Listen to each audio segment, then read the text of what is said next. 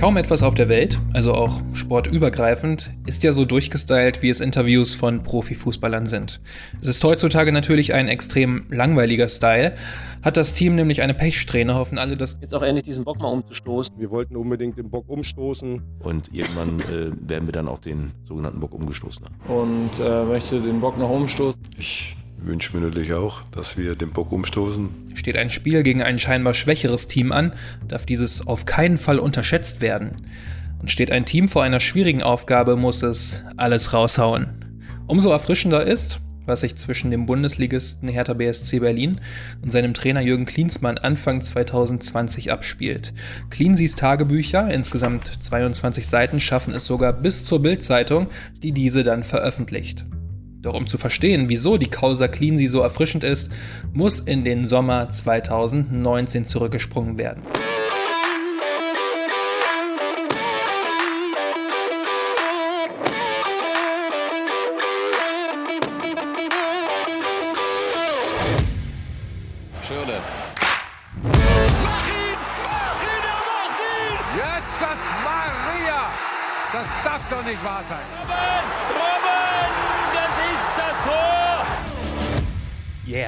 Fußball, der Podcast.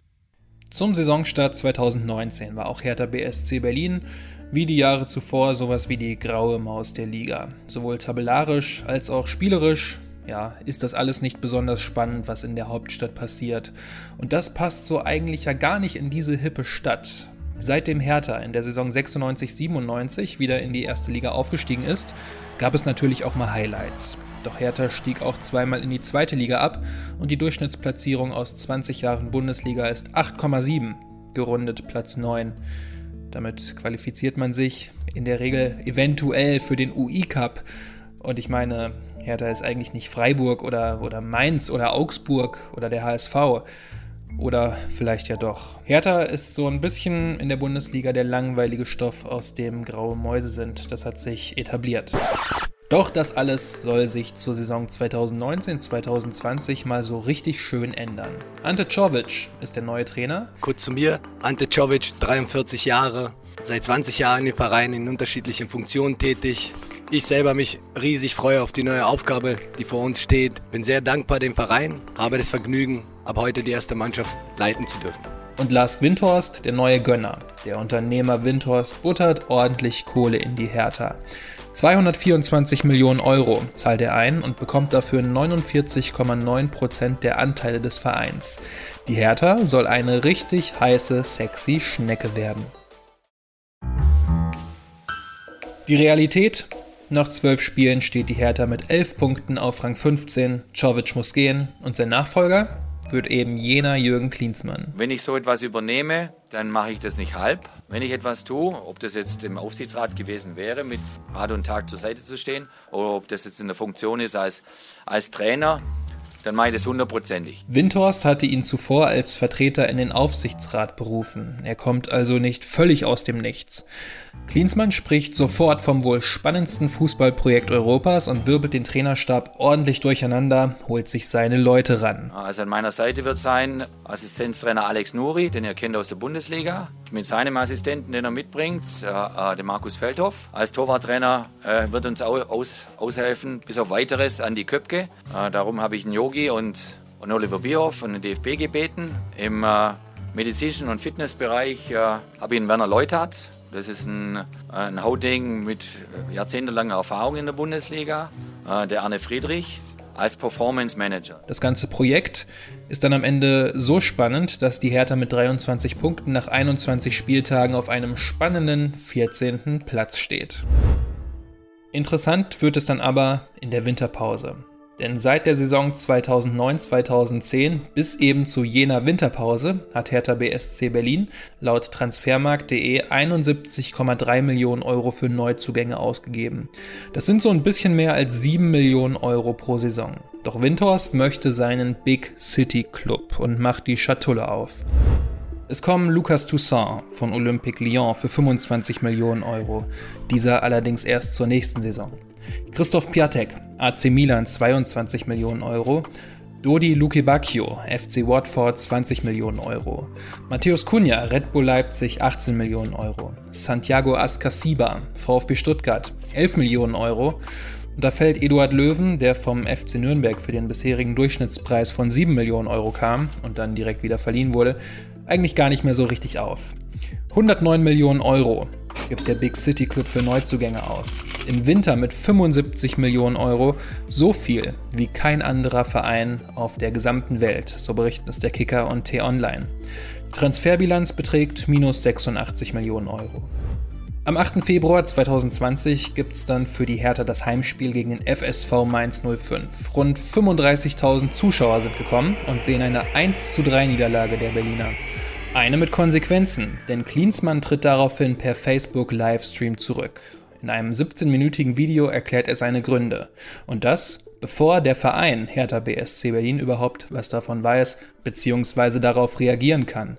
Auf der Homepage von Hertha BSC ist davon noch nichts zu sehen. Die wichtigsten Aussage des Klinsmann Facebook-Videos in Kürze. Ich kam ja rein so in einer Nacht- und Nebelaktion Ende November äh, so eine Art Himmelfahrtskommando, habe schnell einen, einen, Stab zusammengetrommelt von vier äh, absoluten Top-Leuten. Wir haben dann das Ding angeschoben und dann kam es äh, zum Trainingslager in, in, Florida Anfang Januar. Da habe ich dann der Vereinsspitze gesagt, dass ich mir eigentlich gut vorstellen kann, auch länger zu bleiben und bin bis heute im Prinzip äh, im vertragslosen Zustand. Also wir haben es leider nicht geschafft, einen Vertrag zu entwickeln, wo eine genaue Aufgabentrennung, eine Kompetenztrennung da ist. Und das äh, betrifft in erster Linie natürlich mich und auch Michael Breetz, weil äh, es man in Deutschland gewohnt ist, dass ein Manager auf der Ersatzbank sitzt, also praktisch am Spielfeldrand und sich dort mit einbringt. Ich war das nicht mehr gewohnt. Ich kenne das englische Modell vor allem, wo ein Manager, der heißt ja Manager in England, nicht Trainer in England, sondern heißt Manager, eigentlich nur einen Vorgesetzten hat und das ist der Chef des Clubs. Na, und die zwei sprechen sich ab und dann wird umgesetzt. Und das hat mir halt unglaublich aufgestoßen, diese Art der Arbeit, na, dass der Manager noch da sitzt und seine Kommentare gibt zu den Spielern und auch viele andere Dinge, wo sich einfach immer wieder permanent im internen Bereich, sprich der Kabine, das, das, wenn die Mannschaft ins Hotel geht, wenn die Mannschaft im Bus fährt, all diese Dinge ist es halt in Deutschland anders. Aber letztendlich nur einer kann entscheiden und das muss letztendlich in meinem Ermessen der Trainer sein. Und da haben wir uns aufgerieben, leider haben wir uns aufgerieben, in vielen, vielen Nebenkriegsschauplätzen über die letzten neun Wochen, wo ich dann halt gemerkt habe, das wird nie zur Umsetzung von diesem Vertrag kommen, welches auch nie umgesetzt wurde. Und dann kamen halt dann praktisch äh, diese Momente nach dem Main-Spiel, wo ich natürlich auch angefressen war. Und dann habe ich so gut wie nicht geschlafen die Nacht und dann bin ich halt morgens reinmarschiert gestern früh. Und dann bin ich halt ein Typ, der dann halt auch für sich selber dann immer Halt machen kann. Also Klinsmann ist ein Fan des englischen Modells, wo ein Trainer nur einen Vorgesetzten hat, und zwar den Clubchef. Bei der Hertha hat er mit dem Geschäftsführer Sport Michael Preetz und Präsident Werner Gegenbauer zwei direkte Vorgesetzte, die mitentscheiden. Und damit kommt er anscheinend überhaupt nicht zurecht. Doch nochmal zurück zum englischen Modell. Also es gibt dann nur den Clubchef und ansonsten hat der Trainer das Zepter in der Hand. Stimmt das so? Der freie Journalist und Premier League-Experte Raphael Honigstein verneint das gegenüber Sport 1. Dieses Modell würde es seit rund zehn Jahren schon nicht mehr geben, so Honigstein. Trainer wie Alex Ferguson von Manchester United wären die letzten großen Alleinherrscher gewesen. Es ist nicht mehr zeitgemäß, weil die Anforderungen an den Trainerjob viel zu komplex sind, so Honigstein. Jürgen Klopp, Trainer des FC Liverpool, verlasse sich in vielen Dingen auf seinen Sportdirektor Michael Edwards, der ihm zum Beispiel zu Mo Salah und nicht zu Julian Brandt geraten haben soll. Die Vereine machen das auch, um das Risiko zu minimieren, das dem FC Fulham 2014 geschehen ist. Felix Magath sollte den Verein vom Abstieg bewahren, hatte freie Hand, versammelte eine bunt gemischte Mannschaft um sich und stieg ab. Fairerweise muss dazu gesagt werden, dass Magath die Mannschaft im Februar, also zum letzten Drittel der Saison, übernahm. Davon hat sich der Traditionsklub jedoch bis heute nicht erholt und ist nach einer kurzen Rückkehr in die Premier League wieder in die zweite englische Liga abgestiegen. Der große Unterschied ist laut Honigstein der, dass der Sportdirektor in England nicht so im Rampenlicht stehen würde wie in Deutschland. Der Einfluss aber sei dennoch sehr groß. Die Frage, die sich nun stellt, ist, wusste Jürgen Klinsmann das nicht? Also weder in der Zeit, als er bei der Hertha im Aufsichtsrat saß, noch zu der Zeit, als er kurz davor war, den Trainerjob zu übernehmen. Und die zweite Frage, die sich stellt, ist, war es eigentlich Jürgen Klinsmanns Ernst zu sagen, dass er nach dieser gesamten Geschichte und seinem Abgang als Trainer von Hertha BSC Berlin wieder in den Aufsichtsrat von Hertha BSC zurückkehren möchte? Das hat er nämlich getan. Die Hertha lässt das aber aus irgendwelchen Gründen überhaupt nicht mit sich machen und schmeißt Klinsmann einfach einen Tag später raus. Die Reaktion der Hertha gibt es, wie gesagt, einen Tag nach Klinsmanns Facebook-Statement. Die Pressekonferenz wird von drei sichtbar angeschlagenen Führungsmitgliedern geführt. Es spricht zuerst Präsident Gegenbauer, dann Investor Lars Windhorst und zum Abschluss Geschäftsführer Sport Michael Preetz. Ich möchte einen, einen Punkt äh, anmerken, weil der in den letzten Tagen immer wieder auch jetzt nochmal verstärkt kam, nämlich die Frage, wie das so ist mit seinem Arbeitsvater. Das kann ich dann an dieser Stelle hier schon mal sehr deutlich sagen. Ja, natürlich gab es einen Arbeitsvater, es gab einen mündlichen Arbeitsvater, zwar seit dem 27.11. und seit dem 2.12. lag ihm auch ein schriftlicher Arbeitsvertrag vor als Cheftrainer. Und am 27. November hat er bereits schriftlich bestätigt gehabt, dass aufgrund seiner Anstellung als Trainer der Lizenzspielermannschaft sein Verhältnis als äh, Aufsichtsrat ruht. Also insofern kann ich nur sagen, natürlich gab es einen gültigen Arbeitsvertrag. Ich habe mit Herrn Klinsmann äh, auch äh, danach telefoniert. Er hat sich äh, entschuldigt, ihm tut das sehr leid. Ich denke, er bereut auch die Entscheidung. Das ist äh, etwas, was, glaube ich, äh, sehr emotional war. Ich glaube nach wie vor, dass es ein Gewinn war, dass wir Jürgen Klinsmann für Hertha BSC engagieren konnten. Leider muss ich sagen, dass heute aufgrund der Art und Weise, wie der Jürgen Klinsmann sich verabschiedet hat, eine Zusammenarbeit unmittelbar jetzt weiter mit ihm im Aufsichtsrat der Hertha BSC aus meiner Sicht nicht vorstellbar ist. Ich bin schon einige Jahre im Fußball dabei, seit 1986 und ähm, glaube ganz grundsätzlich im Fußball schon wirklich ähm, vieles erlebt zu haben. Das, was am Dienstagmorgen äh, passiert ist, war für mich in dieser Form auch total neu, weil es mir und uns als Hertha BSC eben auch überhaupt keine Chance gelassen hat, in einen Austausch äh, zu kommen. Und ich möchte das nochmal klar sagen. Ich bin hier verantwortlich bei Hertha BSC und versuche meine Verantwortung ähm, immer so zu leben, dass ich ausschließlich das Wohl und Wehe von Hertha BSC in den Mittelpunkt meiner Überlegungen stelle. In Zeiten von glatt gebügelten und einstudierten PR-Antworten ist das hier natürlich eine höchst kuriose und denkwürdige Geschichte, die sich rund um Klinsmann und Hertha BSC Berlin abspielt. Eine kuriose Geschichte, die aber noch einen letzten Höhe- oder Tiefpunkt, je nachdem wie man es nennen möchte, bereithält.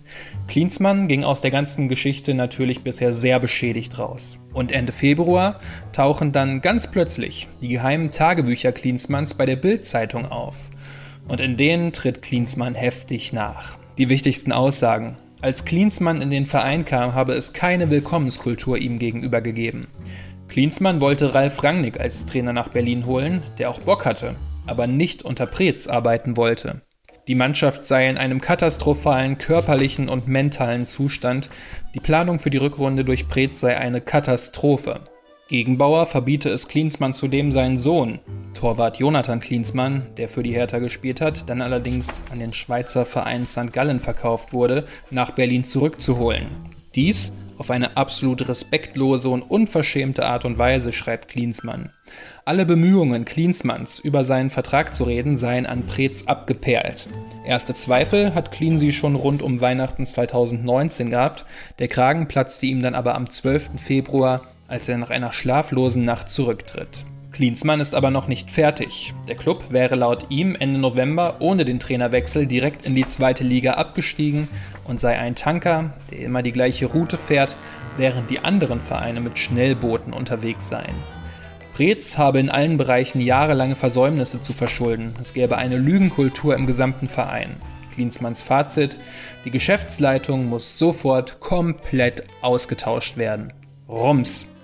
Dass sich die Klinsmann-Seite gegenüber der Bild nicht dazu äußern möchte, ist sowas wie die Kirsche auf der traurigen Torte, denn ganz ohne Hinzutun von Klinsmann werden die Tagebücher nicht im Boulevard gelandet sein, vermute ich jetzt einfach mal. Die Hertha möchte sich nicht an der Diskussion beteiligen, um die Geschichte mit Würde zu Ende zu bringen. Spätestens mit dem Öffentlichwerden der Tagebücher dürften auch die Chancen für Klinsmann gesunken sein, wieder in der Bundesliga Fuß zu fassen. Schließlich hat er jeden, der bei Hertha BSC was zu sagen hat, öffentlich und anscheinend voller Rachsucht, so sehr dezidiert, dass jeder andere Verein Abstand von einer Beschäftigung Klinsmanns nehmen würde. Und so bleibt am Ende dann die Gewissheit, dass glatt gebügelte Aussagen und ein ziemlich langweiliger Style nicht immer die falsche Lösung sind.